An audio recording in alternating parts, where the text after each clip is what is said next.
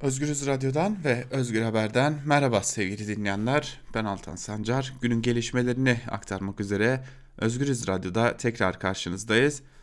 Aslında çok yoğun bir haftaya başlamıştık ve yoğun bir gündemle devam ediyordu fakat artık adım adım gündemin sakinleştiği bir gün yaşıyoruz.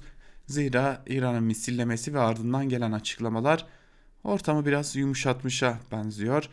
Dilerseniz İran ve ABD arasındaki gerilimde son durum ne, son perde nasıl, son gelişmeler neler onlara bir göz atalım.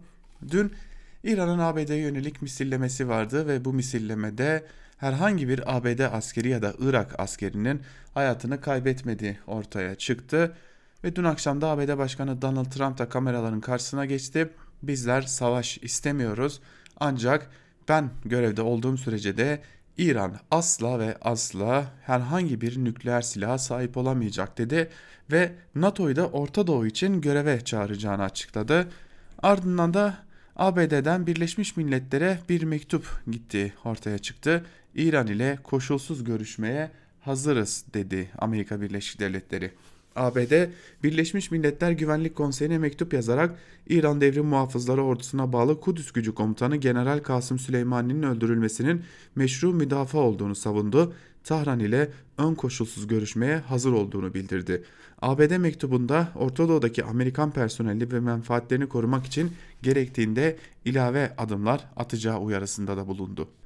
Amerika Birleşik Devletleri'nin BM daimi temsilcisi Kelly Craft'ın kaleme aldığı mektupta Amerikan yönetiminin İran rejimi tarafından uluslararası barış, güvenlik ve gerilimin daha fazla tehlikeye atılmasını önlemek amacıyla Tahran ile ön koşulsuz olarak ciddi görüşmeler yapmaya hazır olduğunu belirtti. Kasım Süleymani'nin geçtiğimiz cuma günü İran başkenti Bağdat'ta düzenlenen ABD hava saldırısında öldürüldüğünü hatırlatalım. İran ise buna cevap olarak çarşamba günü yani dün Irak'taki ABD hedeflerini balistik füzelerle vurmuştu. İran da bir mektup yazdı ve meşru müdafaa yaptık dedi tabi buna karşılık olarak. BM şartının 51. maddesi ülkelerin meşru müdafaa gerekçesiyle aldığı tedbirleri hemen BM Güvenlik Konseyi'nin 15 üyesine bildirmeyi gerektiriyor. Kraft mektupta ABD'nin operasyonunun son aylarda İran ve İran destekli milislerin Orta Doğu'daki Amerikan güçleri ve menfaatlerine yönelik silahlı saldırılarına cevap olduğunu kaydetti. Öte yandan İran'ın BM daimi temsilcisi de BMK'ya yani Birleşmiş Milletler Güvenlik Konseyi'ne bir mektup yazarak ülkesinin ABD operasyonuna karşı meşru müdafaa kapsamında yanıt verdiğini bildirdi. Aslında tansiyon biraz daha düştü. Fakat e, Amerika Birleşik Devletleri'nde yapılan bir anket dikkat çekici. Burada bu anket öne çıkıyor. Zira Amerika Birleşik Devletleri'nde yaşayanların %71'i İran ile bir savaşı artık tam anlamıyla olası görüyor. Amerikan halkının %71'i ABD'nin birkaç yıl içerisinde İran ile savaşa, girme, savaşa girmesinin muhtemel olduğuna inanıyor. Reuters Ipsos tarafından ABD'nin İranlı General Kasım Süleymani'yi geçen hafta öldürmesinin ardından yapılan anket sonuçlarına göre Amerikan halkının yaklaşık dörtte üçü ABD ve İran arasındaki gerilimin savaşa dönüşebileceğini düşünüyor. Ankete katılan her 10 Cumhuriyetçi Parti destekçisinden 7'si savaşın muhtemel olduğunu düşünürken Demokrat Parti destekçilerinin %77'si aynı görüşü paylaşıyor. Amerikan halkının %17'si ise savaş olasılığına inanmadığını belirtirken %5'i savaş ihtimaline hiç olası değil yanıtını verdi. Ankete katılanların %53'ü ise ABD Başkanı Donald Trump'ın İran politikasını onaylamıyor. Her 10 kişiden 4'ü İran'ın ABD için büyük bir te tehdit teşkil ettiğini söylerken %4'ü ise İran'ı tehdit olarak görmediklerini ifade etti. Anket İran'ın Irak'taki ABD üslerine saldırısından önce 3-6 Ocak tarihlerinde gerçekleştirilmişti. Geçelim Türkiye'ye. Türkiye'den de bir haberi paylaşalım sizlerle. Dün Rusya lideri Vladimir Putin Türkiye'deydi ve Cumhurbaşkanı Erdoğan'la bir araya geldiler. Ve bu görüşmelerin ardından da açıklamalar geldi. Türkiye Dışişleri Bakanı Mevlüt Çavuşoğlu ve Rusya Dışişleri Bakanı Sergey Lavrov yaptıkları ortak basın açıklamasında Libya'da 12 Ocak Cumartesi gecesi başlayacak şekilde koşulsuz ateşkes çağrısında bulundular. Türk akım boru hattının İstanbul'da gerçekleştirilen açılış töreninin ardından Cumhurbaşkanı Erdoğan ile Rusya lideri Vladimir Putin ikinci bir görüşme gerçekleştirmişti. Bu görüşmenin ardından açıklama yapan Çavuşoğlu, bugün Cumhurbaşkanımız Erdoğan ve Rusya Devlet Başkanı Putin 12 Ocak gecesi saat 24'te Libya'da ateşkesin sağlanması için çağrıda bulunuyorlar dedi. Erdoğan ve Putin arasında yapılan görüşmede Libya'daki sürece ilişkinde şu çağrı yapıldı mevcut kritik şartlar altında ve ilgili BM Güvenlik Konseyi kararlarının ortaya konduğu amaçlar ışığında inisiyatif almaya karar verdik. Bu çerçevede ara bulucular olarak Libya'daki tüm taraflara çatışmaları 12 Ocak günü saat 24 itibariyle durdurmak, sahada istikrarın sağlanması ve Trablus ile diğer şehirlerde günlük hayatın normalleştirilmesi için gereken önlemler, önlemlerle desteklenen sürdürülebilir bir ateşkes ilan etmek, Libya halkının acılarına son vermek ve ülkeye barış ve refahı yeniden getirmek için derhal bir müzakere masasının etrafında bir araya gelme çağrısında bulunuyoruz dedi. Ülkede kalıcı barış ve istikrarın ancak Libyalılar arasında samimi ve kapsayıcı diyaloğa dayanan Libyalıların öncülüğünde ve Libyalıların sahiplendiği bir siyasi süreçle sağlanabileceğine dikkat çekilen açıklamada Berlin sürecine de destek verildi sevgili dinleyenler. Tabi Ankara'da bazı isimler e, bu e, ateşkesin Erdoğan'ın isteğiyle olduğunu bazı isimlerde e, Rusya lideri Vladimir Putin'in talebiyle olduğunu belirtiyorlar. Ancak ortada şu an itibariyle karmaşık durumun olduğunu ve bu durumun da devam ettiğini söyleyebiliriz. Geçelim bir diğer haberimize. Dünya Bankası'ndan bir haberle devam edelim. Dünya Bankası küresel ekonomik büyümenin 2020 yılının sonunda %2,5, 2021 sonunda ise %2,6 seviyesinde gerçekleşmesinin beklendiğini bildirdi. Küresel ekonomik görünüm raporunda küresel ekonomik büyüme beklentisinin 2019 yılı için %2,6'dan %2,4'e 2020 yılı için ise 2.7'den 2.5'e, 2021 için ise 2.8'den 2.6'ya çekildiği görüldü.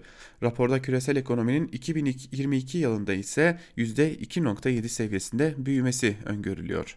Öte yandan Dünya Bankası'nın raporunda gelişen ekonomiler içinde büyüme beklentisi 2019 yılı içinde %4'ten 3.5 seviyesine, 2020 yılı içinde de %4.6'dan 4.1'e, 2021 içinde %4.6'dan 4.3'e düşürüldü. Türkiye için 2019'a ilişkin daha bir ay önce %1 olarak tahmin edilen daralma rakamı da Dünya Bankası tarafından revize edildi. Buna göre Türkiye ekonomisinde 2019'da daralma olmadı. Raporda 2020 büyüme tahmini %3, 2021 büyüme tahmini ise %4 seviyesinde sabit tutuldu. Çin'e yönelik büyüme tahminleri ise 2019 yılı için %6.2'den 6.1'e, 2020 yılı için 6.1'den 5.9'a 2021 yılı için ise %6'dan 5.8'e çekildi. Raporda Rusya için 2019 yılı büyüme tahmini 1.2 seviyesinde sabit tutuldu. Brezilya'ya yönelik büyüme tahmini 2019'da %1.5'ten 1.1'e çekilerek revize edildi sevgili dinleyenler.